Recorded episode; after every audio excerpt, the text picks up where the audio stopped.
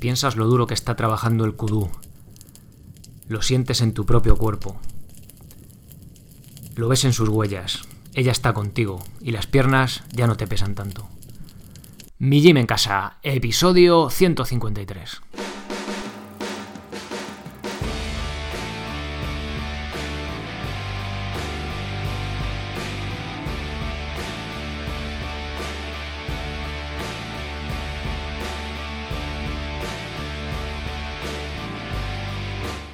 Muy buenos días a todos, bienvenidos a un nuevo episodio del podcast de Mi Gym en Casa, el programa, la radio donde hablamos de entrenamiento y de alimentación desde un punto de vista diferente e independiente. Soy Sergio Catalán de migymencasa.com, la web donde encontraréis cursos y planes para aprender a entrenar de forma independiente en cualquier parte y sin apenas material, sea cual sea tu nivel. En los cursos aprenderéis la técnica correcta y las progresiones de los ejercicios que podréis llevar a cabo en los planes de fuerza o de cardio o incluso hacer vuestra propia planificación. Además tenéis cursos sobre movilidad, como el de sentadilla de descanso y movilidad escapular para tener unos hombros sanos, el de liberación miofascial, donde trato esos masajes que podemos darnos nosotros mismos con el rodillo de espuma después de entrenar. Y para los más atrevidos está el curso de pino básico y el de slackline o cuerda floja. Y cada mes un nuevo curso o un nuevo plan de entrenamiento. Este próximo, que está ya cerca de salir en mayo, va a ser de movilidad básica. Bien, hoy de qué va esto? Hoy va de caza de persistencia. Hacía muchos, muchos episodios que os tenía prometido este, hablar de este tema de caza de persistencia. Voy a hablar eh, de él hoy, eh, hoy jueves y también el próximo lunes, ¿vale? En el próximo episodio. Suelo hacer a veces dos partes que las disperso por ahí, pero esta vez las voy a hacer seguidas. Y bueno, vamos a hablar esto de la caza de, persistencia, esto de agotar a las presas corriendo, ¿no? Esto que parece una utopía, que parece imposible, bueno, pues es una realidad. A día de hoy ya no sé si se practica realmente, igual en algún rincón del mundo sí. Vamos a ver que hay muchos tipos de caza de persistencia, pero hoy vamos a ver por qué funciona, los ritmos de carrera, eh, la duración y realmente si merece la pena en cuanto a las calorías, la energía invertida y lo que obtenemos de ella, ¿no?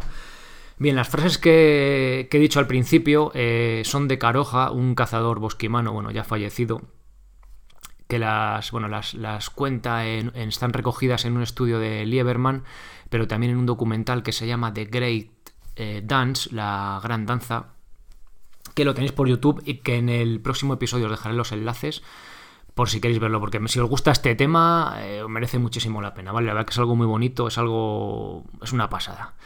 Bien, ya dije hace tiempo, en el episodio 104, que habíamos nacido para caminar y para correr, ¿no? Los nacidos para correr, este libro de, de McDougall, de los Tarahumara y todo este rollo, bueno, ahí salió un poco a la luz, ¿no? Se hizo famoso el tema este de la caza de persistencia, el tema de correr minimalista, este de los Tarahumara con las sandalias.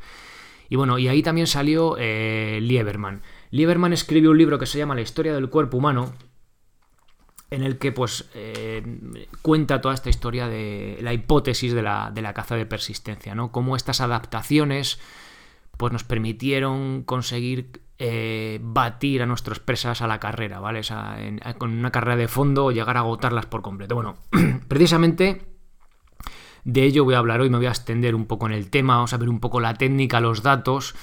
Al final es una hipótesis, ¿vale? En el Paleolítico no sabemos realmente lo que pasaba porque no estábamos ninguno allí.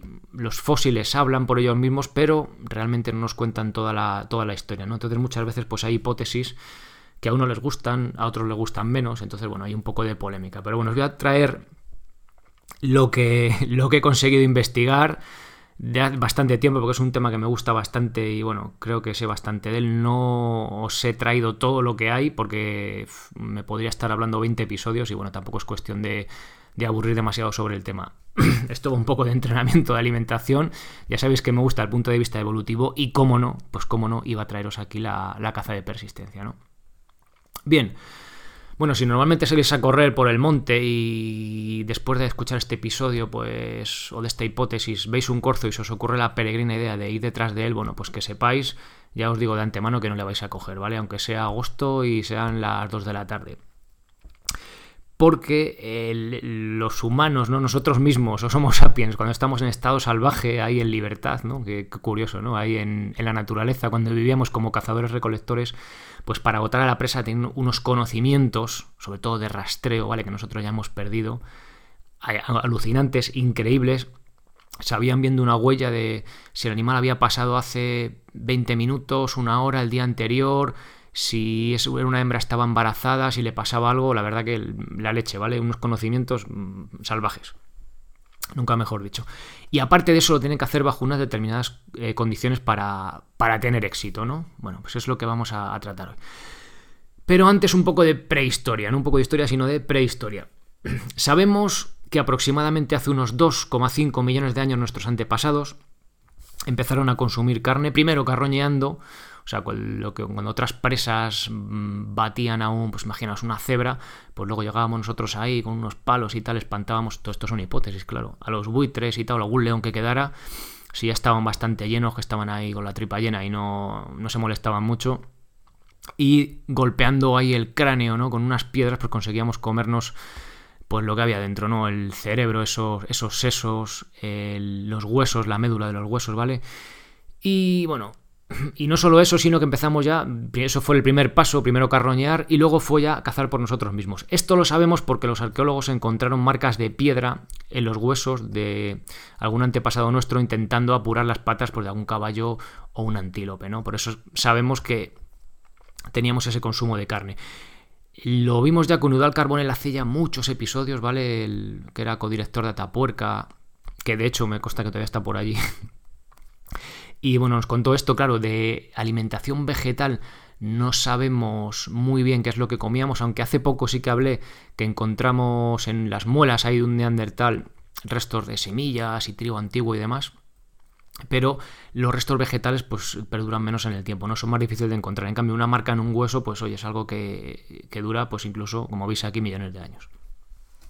Bueno, pues hay, tenemos más o menos, ¿vale? Estos son cifras redondas, no quiero entrar en detalle. Hace 2,5 millones de años empezamos a consumir carne, ¿vale? Animales, por decirlo de forma sencilla.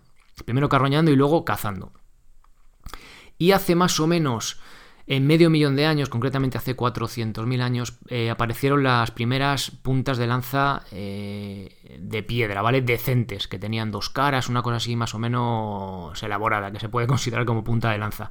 El arco y las flechas hace ya tan solo 10.000 años. Esto nos da un rato cortito de unos 2 millones de años, ¿vale? En los que el arma más tecnológica que teníamos era un palo afilado o una cachiporra. Entonces, abatir presas mucho más grandes que nosotros solo con esta tecnología, cara a cara, pues no era, no era algo muy viable, ¿no? Todo esto en teoría, no tenemos hipótesis. No sabemos a ciencia cierta qué métodos de caza se utilizaban, por ejemplo, espantar una manada de caballos hacia un desfiladero y que con suerte pues alguno se despeñara, ¿no? Y que ahí, pues, o una osimia, o una sima, como la sima de los huesos, ¿no? De, Atapuerca, que quizá había un agujero, pues por ahí espantaban, hacían correr las manadas para que alguno se cayera y desde el otro acceso, pues llegar y, y consumir esa carne, ¿no? No lo sabemos. Uno de estos posibles métodos desde luego el que más al límite pone la capacidad física humana y que más corredores de fondo ha inspirado es la caza de persistencia. Esta hipótesis de, de este arte de caza en el Paleolítico fue lanzada por Carrier o Carrier, no sé cómo se pronuncia, como los aires acondicionados estos de antes, Carrier o Carrier, en el año 84, habiendo recogido varias fuentes de este tipo de caza entre cazadores recolectores. Ahí os dejo el enlace al estudio, como siempre, por si queréis, por si queréis investigar y luego más tarde fue observada in situ por Lieberman, el del este de la historia del, libro de la historia del cuerpo humano, en el Kalahari años más tarde. También os dejo ahí el estudio. Y quizás sea el mayor mérito de Lieberman el haber dado a conocer este caza de persistencia a través de su libro La historia del cuerpo humano. No, no simplemente habiendo el hecho, planteando la, eh, la hipótesis, bueno, que fue planteada previamente por su colega, sino pues dándola a conocer al, al público en general, ¿no? Que al final para que para que nos llegue pues a la gran mayoría y empezar pues un poco a inspirarnos o a, o a interesarnos por este tipo por este tipo de caza. Bien, pues la caza de persistencia de la que estamos hablando es correr detrás de un animal hasta conseguir que éste desfallezca por agotamiento. Pero vamos a ver, ¿es posible agotar un animal salvaje? ¿Bajo qué condiciones? ¿Durante cuánto tiempo? ¿Merece la pena el gasto energético? Bueno, pues eso es lo que vamos a ver. Bien. La clave de todo esto está en la manera en que nos refrigeramos. Imaginaros, sabana africana, las 2 de la tarde, 40 grados a la sombra. En estas condiciones extremas, un humano puede correr durante más tiempo que un antílope. Si es uno de los grandes como un kudú, mucho mejor. Y si es macho, pues mejor aún. ¿Sabéis por qué? Pues por el peso extra de la cornamenta. Digo esto porque los mamíferos tienen una pérdida del calor lineal respecto a su peso, pero un aumento de calor exponencial respecto a él. Es decir, cuanto más grande sea la, presa, más se va a sobrecalentar. En este caso estamos hablando un kudu adulto macho de unos 300 kilos, con lo cual Imaginaos que estamos en medio de la sabana, queremos practicar este tipo de caza, ¿cuál vamos a coger? Al más grande y a un macho. Hombre, salvo que veamos alguna presa que está débil, ¿no? Que de indicios de débil. Bueno, ¿y por qué todo esto de la caza de persistencia? Sí, sabemos que el más grande, pues, eh, se, se calienta, o sea, tiene una pérdida de calor lineal, pero se calienta de forma exponencial, con lo cual antes va a colapsar, ¿no? ¿Y cuál, dónde está la clave de todo esto? La gracia de toda esta, eh, de toda esta caza de persistencia. Bueno, pues en cómo nos refrigeramos los mamíferos respecto, perdón, los humanos respecto a el resto de mamíferos. Nosotros ya nos refrigeramos mediante la sudoración. Cuando sube nuestra temperatura, el gran número de glándulas sudoríparas, entre 5 y 10 millones que tenemos por todo el cuerpo, secretan principalmente agua. Cuando este sudor sobre la piel se va evaporando, nos roba calor y nos refrigera. Esto que parece de poca importancia, no lo puede hacer, por ejemplo, vuestro perro. Los que tenéis perro, sabéis que no puede sudar, ¿vale? Sudan mínimamente, tienen muy pocas glándulas sudoríparas en comparación con nosotros. Además de todo esto, si respiramos a través de la nariz, somos capaces de humidificar el aire seco que entra en nuestros pulmones y al expulsarlo, recuperar esa humedad de nuevo, con lo cual pues no perdemos ahí humedad, no, no, nos deshidratamos a través de ahí. Tenéis más sobre estas adaptaciones en el, en el, episodio 120 que también habla de esto, ¿vale? De nacidos para correr. Si queréis, si os interesa el tema, indagar ahí, ahí lo tenéis, lo podéis escuchar. Bueno, ¿y cómo se refrigera el resto de mamíferos? Bueno, pues vuestro perro, el kudú y la inmensa mayoría de mamíferos tienen el cuerpo recubierto de pelo. Esto también les da cierta protección eh, frente a la radiación por calor del sol, pero les impide poder refrigerarse de manera eficiente, como hacemos nosotros, ¿no? ¿Y cómo se refrigeran? Pues jadeando, ¿vale? ¿Y por qué? ¿Sabéis por qué vuestro perro no sale a correr en verano con vosotros? Pues ahí está la clave de la caza de persistencia. Los que tengáis razas de perro activas, imagino que saldréis, bueno, es que también corréis a la vez, claro, que también saldréis a correr con ellos. Por cierto, si no me estáis escuchando esto y no salís a correr, eh, ¿a qué estáis esperando? El plan de cardio básico, ¿vale? Meteros ahí y si no corréis, aunque solo solo paseáis, meteros al plan y seguirlo. Bueno, después de esta pausa publicitaria aquí metida un poco de mala manera, bueno, continúo. Los que tengáis, bueno, los que salgáis a correr con vuestro perro, ¿no? El, mío, bueno, el, joven, porque aún está muy mayor ya, el que me suele acompañar corriendo como un loco el resto del año, en verano, coge el tío, salimos de casa y se queda a los 100 metros, se queda sentado ahí mirándome, ¿sabes? Como diciendo, yo no voy a correr que hace mucho calor, ¿no? Bueno, ¿por qué pasa esto? Bueno, por mucho calor, sí, pero vamos a ver la razón fisiológica de todo esto, ¿no?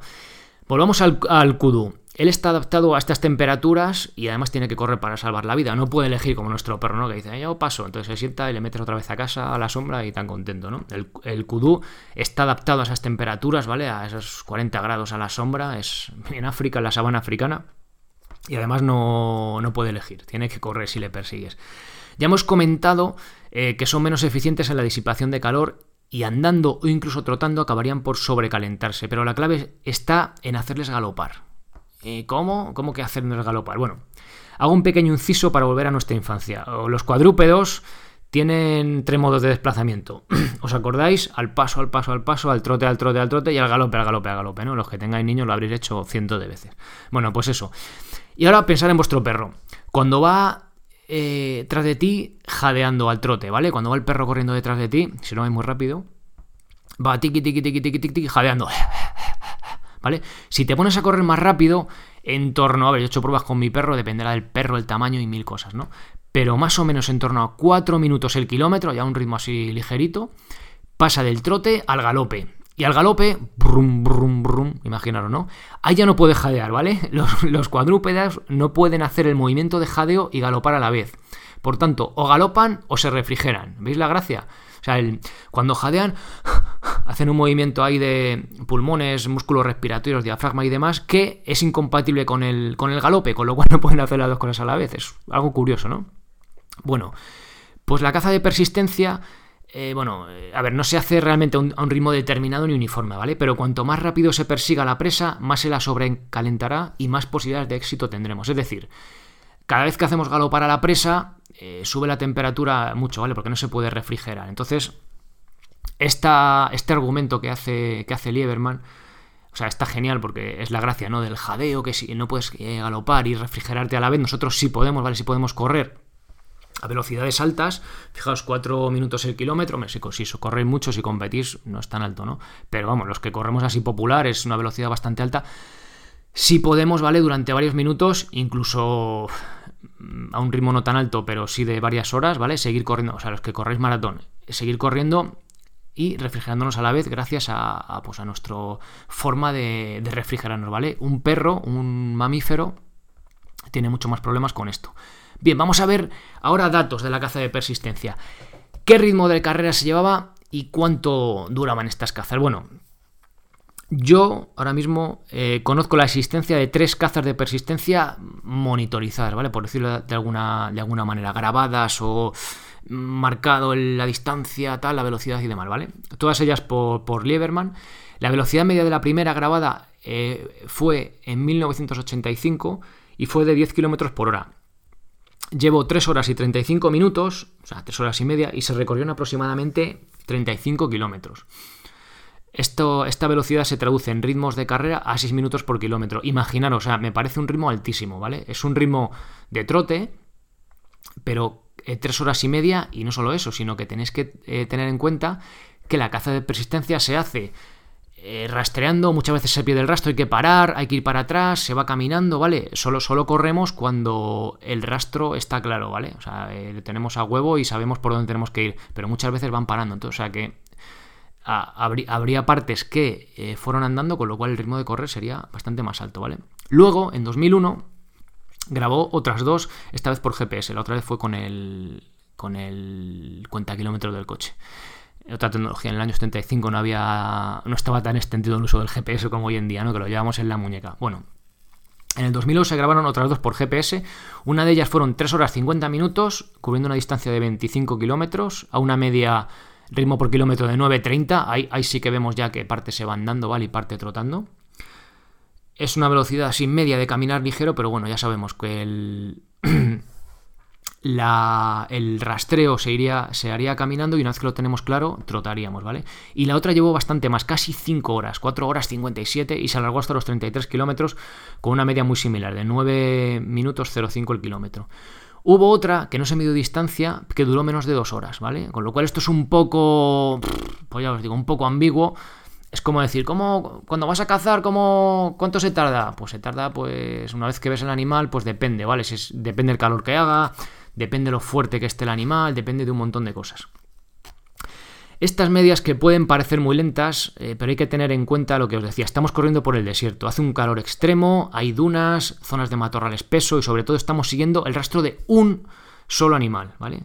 enfatizo lo de un porque muchas veces el problema viene cuando el animal se esconde eh, dentro de la manada, imaginaos una manada, no, no es una manada esta salvaje, sino de 10 individuos. Eh, si esto ocurre, cuando el animal ya está cansado, los cazadores son capaces de leerlo en sus huellas, ¿vale? Son capaces de distinguir, fijaos, entre muchos animales, cuál es el que están siguiendo, por cómo hace la, zancada, ¿vale? la zancada, digamos, el, el propio animal. Pero si aún no muestra signos de debilidad, será más difícil saber cuál es la presa que hemos elegido entre las huellas del resto de animales. Entonces ahí podemos perder la pista, equivocarnos, por eso se me ponen en manada. E seguir a otro ya, pues la hemos liado y hemos perdido la pista, ¿no? Otras veces el cazador no sigue las huellas directamente, sino que intenta ir en línea recta en la dirección que cree que va el animal. Hay veces que el mismo animal pase varias, varias veces por el mismo sitio y es difícil distinguir la segunda pasada de la primera. Bueno, estos solo son algunos ejemplos de las dificultades de perseguir hasta el agotamiento durante horas solo valiéndonos de, sus huellas, ¿no? Y eso que estas gentes son auténticos expertos en, este aire del, en este arte del rastreo. Hay otra fuente que habla de velocidad de este tipo de caza, eh, que es Glaub, no sé si se pronuncia así, tiene ahí un estudio que encontró que la velocidad obtenida de una caza de persistencia grabada fue de 8 km por hora. Pero en este caso, fijaos lo complicado que es todo esto, ¿vale? Sacar conclusiones de datos, de estudios, de gente que fue allí a, a ver cómo cazaba estas gentes, ¿no? Está basado en los datos eh, de Lee, Lee como el de los vaqueros, ¿vale? Es un libro de, que habla de los Kung-san, de la tribu de los Kung-san, mm, son los bosquimanos del, del pero estos están hablando de herir previamente al animal con una flecha envenenada. Eh, ¿Por qué no vale esto? Porque en, su libro Lee, que son casi 500 páginas de costumbres y tal, si os interesa merece mucho la pena, pero bueno, lo resumo para no irnos demasiado. Él eh, los, en ningún momento habla de caza de persistencia corriendo, ¿vale? Ellos, eh, lo veremos en el próximo, en la segunda parte, pero por haceros un adelanto así rápido, ellos hieren al animal con una flecha envenenada y saben que de entre 6 y 24 horas el animal morirá, entonces simplemente lo rastrean andando. Con lo cual ahí pues ya estos datos no nos valen, ¿vale? Pero en ningún momento el estudio de este hombre habla de la caza de persistencia, pero en ningún momento dice que no corren, ¿sabes? Con lo cual, después de leerlo, echar aquí un montón de horas, ya te das cuenta de que, pues, este hombre, o sea, después de haberle consultado el otro libro y tal, pues te das cuenta de que no iba corriendo, ¿no? Bueno, en fin. Bueno, pero no solo influye el calor, ¿vale? También está la economía de carrera. El calor, como ya hemos visto, acelera la hipertermia, el sobrecalentamiento, dicho con idioma llano, ¿vale? Para entendernos. Hombre, hipertermia también se entiende, pero sobrecalentamiento es más fácil, ¿no? Bueno, pues esto facilita el sobrecalentamiento de la presa, pero al ser bípedos somos mucho más eficientes que nuestras presas de cuatro patas. Cuando corremos, almacenamos la energía del aterrizaje, del aterrizaje para impulsarnos como un muelle al despegar nuestro pie del suelo. Esta energía se almacena principalmente en el tendón de Aquiles, un 35%, y en el arco plantar, en torno a un 17%. Eso sí, para ello no vale aterrizar de talón, lo más probable si llevas calzado amortiguado. Ya hablé de esto en el, podcast también. Eh, bueno, buscadlo por ahí si os interesa el tema de correr minimalista, descalzo, aterrizar de antepié para aprovechar esta energía y demás. Nuestra adaptación a correr largas distancias hace que solo nos cueste correr de un 30 a un 50% más que caminar. Repito, eh, de ir caminando a ir corriendo nos cuesta solo de un 30 a un 50% más, fijaos, pero, pero no hay más. El coste energético es independiente de la velocidad, es decir, nos da igual correr a 4 minutos el kilómetro que a 6, es decir, rápido, rápido, perdón, que ir a trote. Es decir, cuesta las mismas calorías, traducido a kilómetros, correr 8 kilómetros a 6 el kilómetro que hacerlo a 4. A mí esto me, me queda un poco así como que no me lo termino de creer, pero os dejo ahí el estudio y tiene sentido. ¿Vale? Es cierto, esto sí que es verdad que había que hablar del efecto Epoch y todo eso, pero ya estaríamos hablando a posteriori, una vez después de la caza. El efecto Epoch, hablé con él cuando hablé de él, cuando hablé de, los entrenamientos HIT, al principio de los tiempos del podcast, y viene a decir que tú, aunque hagas, vale, muy simplificado, eh, tú imagínate, pues siguiendo el ejemplo aquí, corres 8 kilómetros, pero corres 8 kilómetros a toda velocidad y corres 8 kilómetros a trote y al final, como dice aquí, has consumido lo mismo. O sea, en el momento que llegas a la meta, que llegas al animal, ¿no? A la presa, has consumido, me lo invento, ¿vale? 800 calorías, me lo estoy inventando. Pero el haber ido a un ritmo más alto hace que luego tu metabolismo eh, se acelere y durante las 24 48 eh, horas siguientes, en reposo, en vez de tener un gasto por hora, me lo invento igual, ¿eh? de 50 calorías por, hora, pues tienes 70, ¿vale? Tu gasto basal eh, es mayor, ¿vale? Este es el efecto EPOC. Con lo cual, oye, pues sí que tiene. Por eso eh, se dice que es mejor para perder grasa los, los, entrenamientos HIT y demás, ¿vale? Todo este, toda esta historia. Bien. Claro está, bueno, eh, después de esto que estamos hablando de humanos, personas medianamente en forma humanos en estado de libertad, ¿no? Que suena un poco así, pero al, fin y al cabo es, es cierto, ¿no? Eh, con lo cual, si estamos en baja forma, si correr nos supone ahogarnos, pues oye, no, no supone lo mismo correr a 6 o correr a 4. Bueno, de hecho, a 4 minutos el kilómetro no podríamos ni correr, ¿no? con estos datos, mientras no perdamos el rastro, eh, nos interesa ir a trote ligero, ¿vale? No ir a tope, pero bueno, vamos a, a, un trote más rápido, ¿vale? Para, porque al final nos va a costar lo mismo, llegar antes al animal y que se agote antes, ¿vale? Forzarle, forzarle para que la, la caza se acorte. Como veis, eh, hubo una 10 que duró incluso menos de dos horas, ¿no? Otro factor que juega a nuestro favor es que se cree que al hacer correr a un rumiante no le permite rumiar, como buen rumiante, ¿no? Es decir, masticar por segunda vez el alimento que vuelve de su preestómago de rumiante. Ya sabéis que tienen dos estómagos los rumiantes, de ahí salen del segundo estómago los callos, esos tan ricos que están, ¿no? Pues los sacan de ahí. Bueno, pues esto, al no dejarles rumiar, les provoca la indigestión y los hace más lentos, pues facilitando su, caza. Bueno, descanso entre series. En el entrenamiento este de la caza de persistencia, el rastreo. Una vez que los cazadores se encuentran un buen rastro, pueden mantener un ritmo alto de carrera, pero si el rastro se vuelve difícil de seguir, hay que dejar de correr o incluso caminar para volver a seguirlo. La velocidad de carrera está determinada por la capacidad de seguir el rastro. Al principio es fácil seguir al animal una, una vez que huye, pero cuando la perdemos de vista ya hay que leer sus huellas, ¿vale? O se mete en una zona boscosa para descansar a la sombra, es, es muy, muy complejo, ¿vale? Os invito a, a ver los vídeos que, que os, dejaré los enlaces en la segunda parte para que veáis un poco eh, cómo es el tema en sí, ¿no? Porque parece aquí todo, ah, si vas corriendo y ya está, yo mira, yo corro a 4 en il, va, pues en dos horas lo tengo hecho o en menos. Bueno, pues no es así, ¿vale? Está el rastreo, cualquiera de nosotros que, corredor popular que quisiera, por forma física, seguramente seríamos capaces de, de alcanzar una presa, habría, habría que estar mejor final de verano para estar acostumbrados al calor. Pero habría que, o sea, en el rastro no lo seguiríamos ni de coña, ¿vale? Ni de coña. Ya veis que, o sea, he leído varias eh, narraciones de caza de persistencia y cómo hace la lectura y tal. Es que es una pasada, cómo siguen el rastro. Bueno, ¿merece la pena la caza de persistencia cuánto gasto de energía? ¿Merece la pena o no merece la pena? Bueno, pues igual el, en el lo que son ¿no? las gallinas que entran comparadas con las gallinas que salen, ¿no? Bueno, pues en el estudio este de, de Glaub lo hace, pero ya os digo, coge los datos de la caza de persistencia primero disparando una, un, una flecha envenenada, con lo cual no es la caza de persistencia en sí, ¿vale? Bueno, vamos a, vamos a analizar lo que dice. Perseguir un antílope por la sabana al mediodía, bueno, aparte no es lo más apetecible que, que te pueda ocurrir. En este estudio lo han analizado a fondo con diferentes tamaños de kudú, ¿vale? Que es un antílope que cazan por persistencia los, los kun. Este, uno así súper grande, que tiene el cuerno así como. que hace como tres vueltas hacia arriba, ¿vale? No sobre sí mismo, o sea, sobre sí mismo, no haciendo bucles, sino como girándose hacia arriba, ¿vale? Bueno, para no aburrir con demasiados detalles y datos, me centraré en lo importante. Pero decir que este señor, el señor Matthew Glaub, o Glob, no sé cómo, cómo, se dirá, hace un cálculo bastante fino ajustando el, el, peso medio, número de cazadores que intervienen, el peso de los antílopes, que incluye solo la parte aprovechable, el gasto de los ritmos de carrera y la probabilidad de, éxito, de lo que hablaremos luego más adelante, ¿vale? Fijaos, o sea, está bien estudiado. Os dejo una tabla ahí que está traducido al, al castellano para que veáis un poco pues, los datos, los kilos y calorías y demás.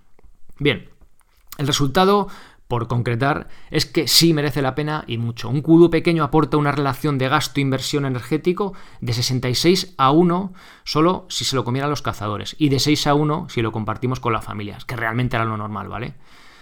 Con una media de una mujer y tres hijos. Si nos fuéramos a un, uno grande, la relación sería de 104 a 1 en el caso de cazadores solo y de 10 a 1 respectivamente.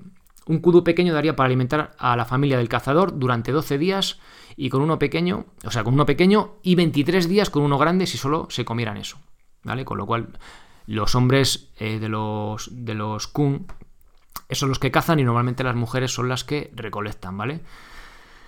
Bien, lo más normal es que repartan la presa entre todos los cazadores, con lo que habría que dividir estos días entre tres, en todos los cazadores que han eh, intervenido en la, en la partida de caza.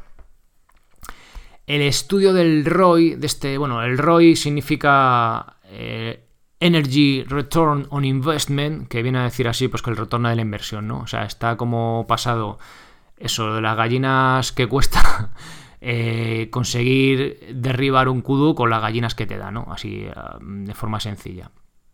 O sea, las calorías que tenemos que invertir para esa caza con las calorías que vamos a obtener de, ella. Bueno, y me parece bastante relevante porque en la hipótesis de la caza de persistencia casi se oye, se oye solamente a Lieberman y Bramble, que es el colega de, Lieberman. Y, pero además aporta datos diferentes, con lo cual tenemos una visión más rica del asunto. Por ejemplo, Lieberman echa cuentas con una probabilidad de éxito del 80% y en cambio este lo hace con un 50%. Pero ¿sabéis por qué? Bueno, pues este es el detalle aquí un poco de tongo, ¿vale? No tongo, pero mmm, lo que os comentaba antes de que no iban corriendo. Después de leer el estudio de Glaub, este me parecía más razonable el argumento de tan solo el 50% de probabilidades de éxito. Pero el problema es que usa los datos de Lee recogidos en su libro de Kung San, lo que os comentaba antes, el libro este. En él en ningún momento se hace referencia a la caza de persistencia agotando al animal corriendo, sino que se le sigue una vez que ha sido alcanzado con una flecha envenenada. Es más, si veían que ésta no había alcanzado a la presa o que tras varias horas de seguimiento no daba signos de debilidad, directamente dejaban de seguirla pero en ningún momento habla de perseguir a la carrera, con lo cual no es el tipo de caza de persistencia de la que estamos hablando, ¿vale? E, este éxito del 80% o incluso más se basa en, en, que cuando se sale a practicar este tipo de caza tenemos indicios de éxito. No se practica esta caza porque sí. Es decir, Lieberman dice que en las que observó el éxito fue del 80%, pero además dice que podía ser mayor, porque hubo una vez que tuvieron que repetir una caza los tres días, se la pidieron a los cazadores, oye, por favor, ya que estamos grabando, eh, repetirla tal, y solo con, solo con tres días, que era una cosa rarísima de entre un intento y otro, ¿vale? Volvieron a, a intentar este tipo de caza y además que, además que lo consiguieron con lo cual puede ser incluso mayor del 80%.